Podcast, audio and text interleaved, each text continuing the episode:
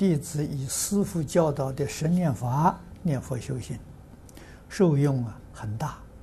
现在以此为基础，啊，早晚加上啊十口气的十念法，拜佛五十拜，往生咒三遍呢，作为早晚课。请问这样如法吗？在很忙的时候，工作非常繁忙，没有时间做早晚课，这个样子行。啊，如果有时间的话呢，最好早晚课念一遍《弥陀经》。《弥陀经》不需要很长的时间，啊，念熟了之后都会背过